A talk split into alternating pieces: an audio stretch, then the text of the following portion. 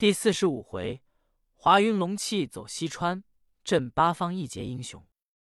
话说知县看罢和尚写的单子，这才问汤二：“你说包袱是你的，你说里面都是什么东西？你要说对了，把包袱给你；你若说不对，我要办你图财害命。”常二说：“我那包袱里有碎花水红絮两匹，松江白布两匹，有钱两吊，使红头绳串着，里面还有红绫一块，有旧头巾一项，旧裤褂一身，旧鞋一双，有纹银二百两，余者并无他物。”老爷一听，说：“和尚，你写的跟他说的一样，叫本县把包袱断给谁？”和尚说：“老爷问的。”还不明白，老爷问他银子多少件。常二说：“我那银子就知是二百两，不知多少件。”老爷勃然大怒，说：“你的银子，你为何不知道件数？打开包袱一看，立时把包袱打开，一点别的东西都对，银子果然是三十七件。”老爷说：“汤二，我看你这东西。”必是酒灌为贼，你把这和尚的香火倒杀了，死尸放在何处？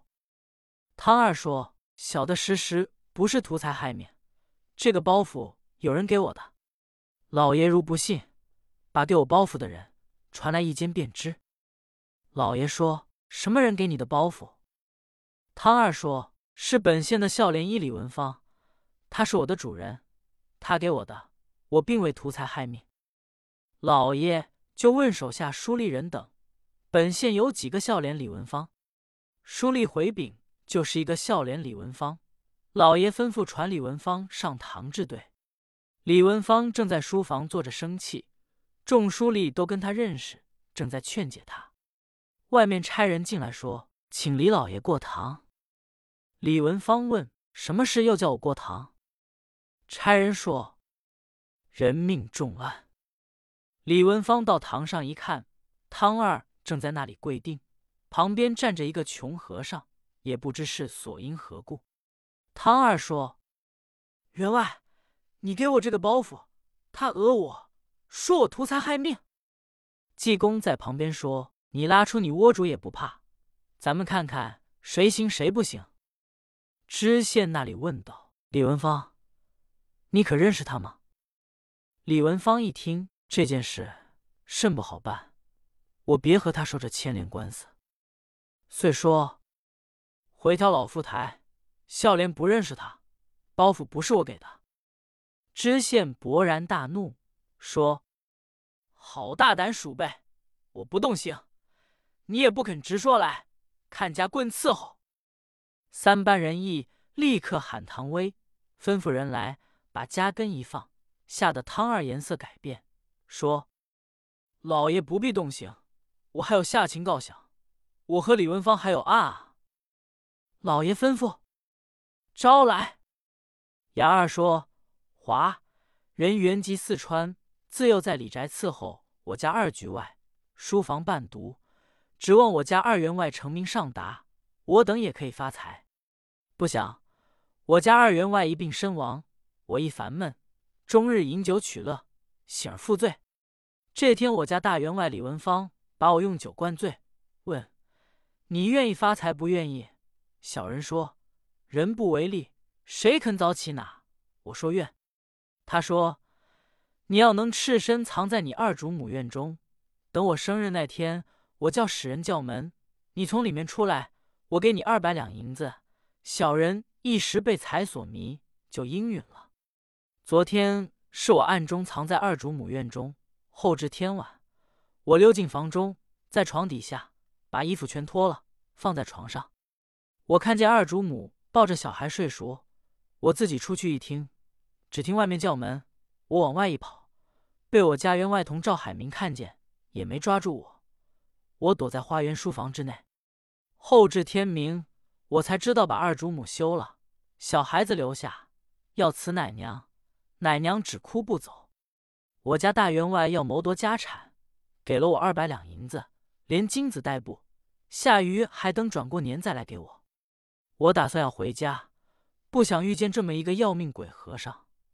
他说我图财害命，我并未做那样之事，这是以往之事，小人并无谎言。”知县一听，方才明白此事。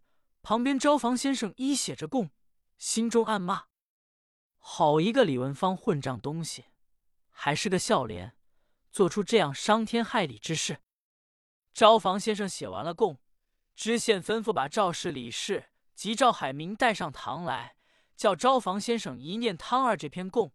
赵海明一听，这才明白自己的女儿是贞洁烈女，自己颇觉后悔，几乎叫我逼死。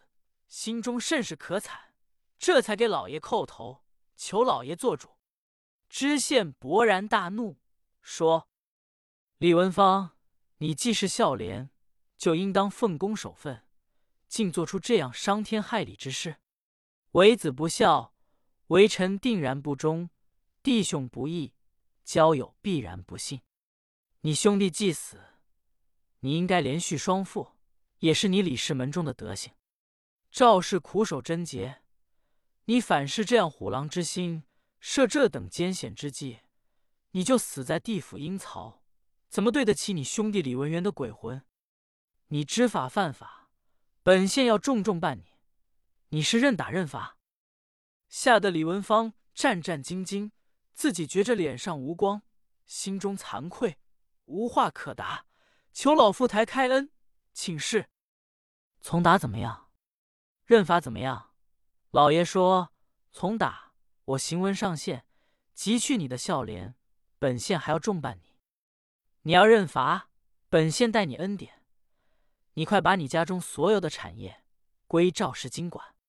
他母子如有外错，你给我立一张干结存案。那是有外错，我拿治罪。我罚你五万银，给赵氏请金表，立牌坊。”你还得叫本处的绅士工同用轿，把你弟父迎接回去。如不遵行，本县我仍然重办你。李文芳说：“那是老夫台的公断，举人情愿认罚。”尊老爷唐谕办理。老爷说：“虽然如是，本县我还要责罚你，恐你恶习不改。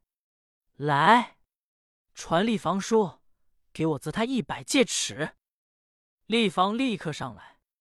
李文芳本是本处的绅士，苦苦的哀求老爷说：“我不叫造例打你，就是便宜。”空房过来打了一百戒尺，打得李文芳苦苦求饶。老爷吩咐带赵海明。老爷说：“赵海明，你见识不明，几乎把贞洁妇逼死，你认打认罚？”赵海明叩头说。我认打如何？认罚如何？老爷说：“认打，我把你员外草去打二百军棍；认罚，罚你三千银，当堂交来，并非本县要给你女儿盖一座节烈祠，流芳千古。”赵海明说：“那是老爷的私典，我出六千银也愿意。”老爷又叫把李氏带上来。老爷说：“李氏。”你要好生福待你二主母。你虽然是不指着当奶娘，寄出来就得实心认事。你二主母有体恤你之心，你也该尽心。再说把孩子奶大，你也有名有利。李氏说：“谨到老爷之谕。”柳县说：“汤二，你这厮狼心狗肺，你二主人在日，待你如何？”汤二说：“二员外在日，待我甚厚。”老爷说：“既是二员外待你甚厚，他死了，你就该在你二主母跟前尽心。你反生出谋夺家产，合谋勾串，陷害贞洁烈妇。来人，把他拉下去，重则八十大板，用二十五斤的枷，在本处示众三个月，地界原籍，交本地方官严加管束。”众人俱结。李文芳约请绅士迎接赵氏回家，与魏郎团圆。这且不表。众人下了堂，老爷倒为了难，心说：这个和尚怎么办法？要没有和尚，我这安顿不完。要说多亏他，他又说香火道图财害命，我哪里给他找凶手去？老爷心中想：我为一同来到二员外家中，掏出一块药来，和尚给老太太洗眼，就透清爽，一连三天就透了三光。赵凤鸣先叫两个家人回临安，留几公住着，给老太太治眼。老太太眼也好了。济公在这里住了三个月，终日跟赵凤鸣讲文理。这天忽然家人进来回禀说，现有临安来了两位班头，请济公有紧要大事。和尚按灵光一算，就知临安出了塌天大祸。